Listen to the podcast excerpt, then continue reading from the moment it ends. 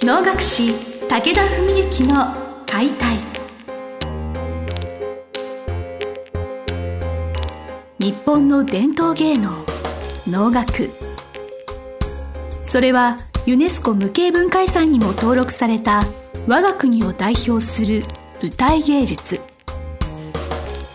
ポッドキャスト能楽師武田文幸の解体では関税流して方として数多くの対局を演じてきた能楽師武田文幸が600年以上の歴史を持つ能楽を優しく解説。能楽師として自らの経験とその思いを語ります。今週も始まりました花をつかむ心を広げるお能を通して今を語る武田文幸の解体司会進行の小菅圭一です。文幸先生本日もよろしくお願いします。よろしくお願いします、えー、早速ではございますが、えっと、9月の8日土曜日、はいえっと、法の会いよいよ日も近づいてまいりまして私も楽しみにしてるんですけれどちょっと本日は法の会についてちょっとお話聞かせてください。はい、はい、まあ、あのこの法の会っていうのはあのうちの武田一門、まあ、武田の親戚やうちの父を筆頭とした弟子一同でもともと武田同門会という会をやってた。それが前身なんですけども。でそれにまああの親戚や同門以外の方も幾人かこう、まあ、同人というかねメンバーに入られたんで、まあ、5年前ぐらいにね法の会という名前に変えたんですけども。まあ実質的にはほぼほぼ武田一門の会っていう位置づけなんですけど、まあ、そういう中で年に1回ね僕は必ず指定を務めるんですけども今年はその9月8日ミーデラというねまあこれかなり対局なんですけどもそれを務めることになっています。ミーデラ私一度も拝見したことがなくて、はい、その対局たるゆえんというか曲についてもあそうですね、まずですねまあ小野は親鸞尿狂気といって5種類大きく分けると全ての曲は5種類に分類できるんですねでその中の4番目ものといって教助ものというカテゴリーに入るものなんですね。狂いですね。でこれおのおの狂いっていうのはどういうことかっていうと、まあ、本当に頭が狂っちゃってるっていう狂いではなくて大体こう誰かしらと生き別れになってまた再び再会を、ね、求めて大体旅をするわけなんですね。まあ、それでその旅の末に大体再会できる。まあ、これが教授ものの基本線なんです。再開できないのが隅田川みたいな。そうです そうです。で昨年の7月ね7月に勤めた隅田川だけは唯一、まあ、あの再開できないというか訪ね、えー、着いたところで実はもう1年前に子供が死んでしまっていた、まあ、ですから子供の幽霊と会うっていう形になるのが隅田川なんですけども、まあ、そういう中でまああのまずその共助という中でもまあ例えば若い女の設定だったらば例えば恋人、ね、恋する人とか、ね、夫とか例えばねそういう人とこう再会するみたいなのが一つと。で中年女性となると要するに我が子を訪ねて旅をするまあそっちの方が多いんですけどでその我が子を訪ねて旅をする共助者の中でもまあ比較的扱いが重い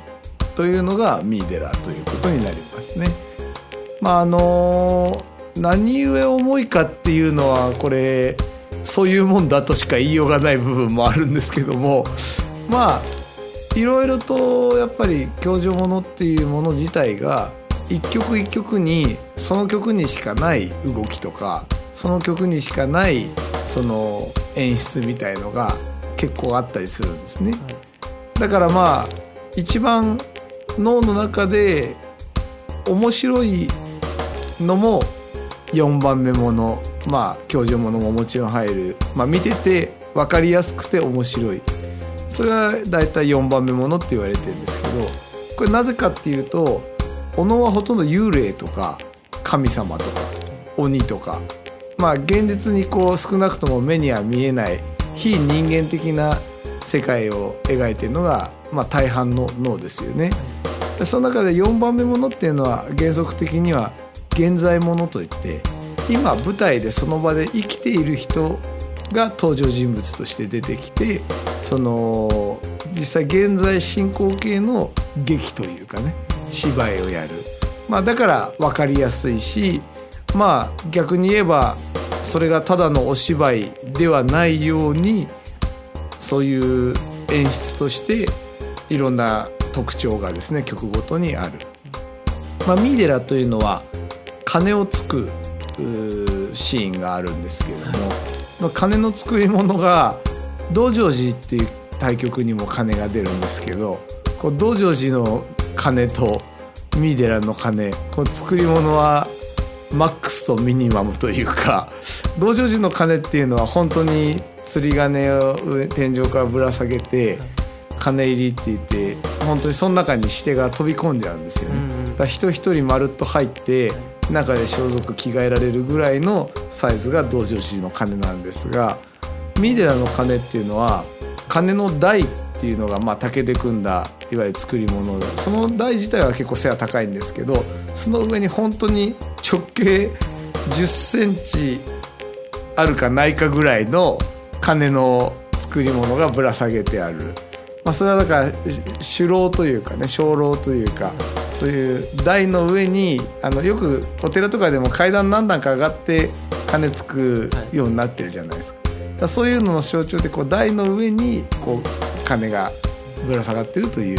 ことなんですよ、ね、同じ鐘でもまあ見てみたら全く違うものですよだからそういう意味で言うと人が入るもので直径1 0センチだそうそうそう。全くだからあの実際の芝居の道具としてはあの結局もし原寸大ってもし言うんだったら当然鐘の大きさがそんなに違うはずはないんだけどもその辺もこう空間を自由に使えるの独特の演出ということですよね。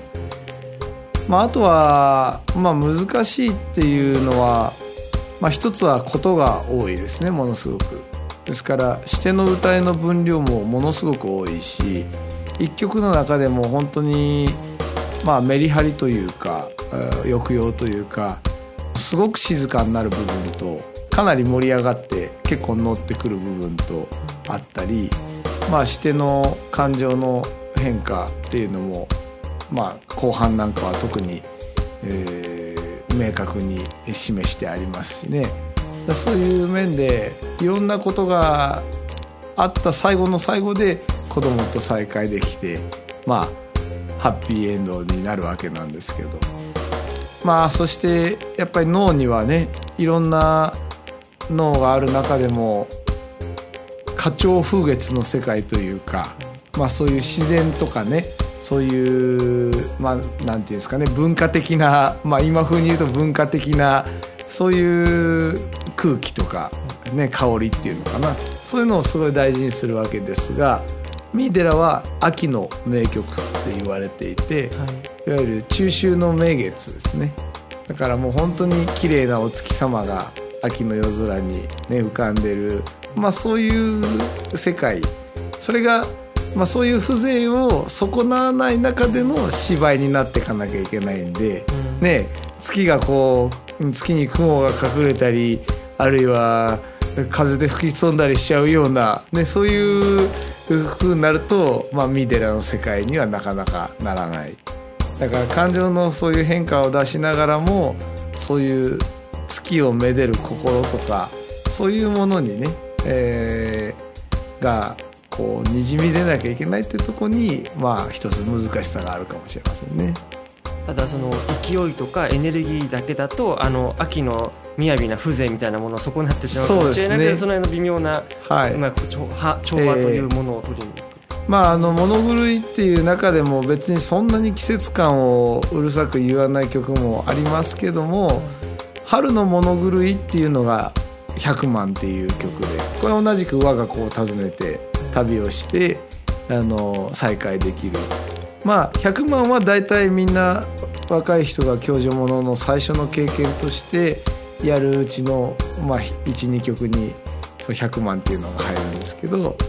まあ、それからしばらく年月経って、うん、まあ、中堅からベテランぐらいになった時にやるっていうのがミーデラ。これは秋の物狂いというふうに考えてもいいでしょうね。その先ほどの重い軽いというのはやっぱその入門者初心者がそそこにたどり着くまでの時間と年月も関係あるんですかね？あもちんろん関係ありますよね、ですからまあ別にその軽いから舐めるっていうわけじゃないんですけども軽いから舐めてはいけないんですが重いからそういう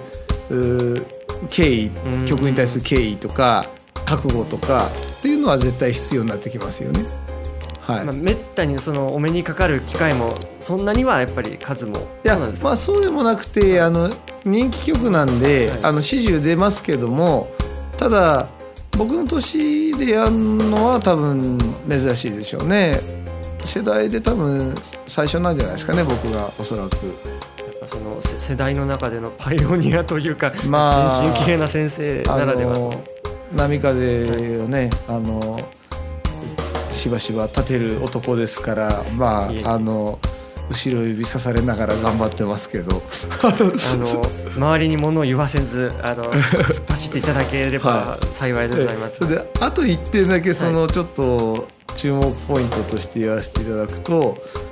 9月8日の土曜が僕なんですが、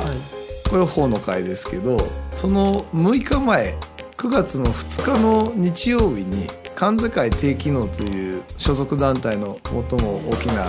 定例公演なんですがそこでうちの父がですね同じくミーデラを務め親子るんですよで。はい、これたまたまで僕の方が先決まってたんですけどね実は。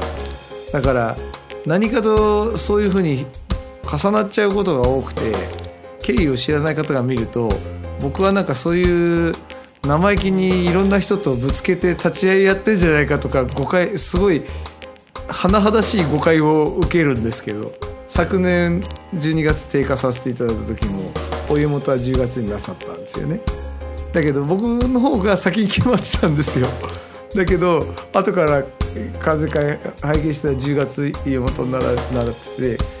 おおと思って今回もだから私は9月8日ミーデラにしてたら定期の父がミーデラになっててなんかそうこう重なってしまうというね、まあ、そこでまたもうちょっとこうこっちも母となってればいいんでしょうけども、ね、やっぱりそういうのなんとかこう食らいついてね上のうんお歴々の方とまたどっかね渡り合えるような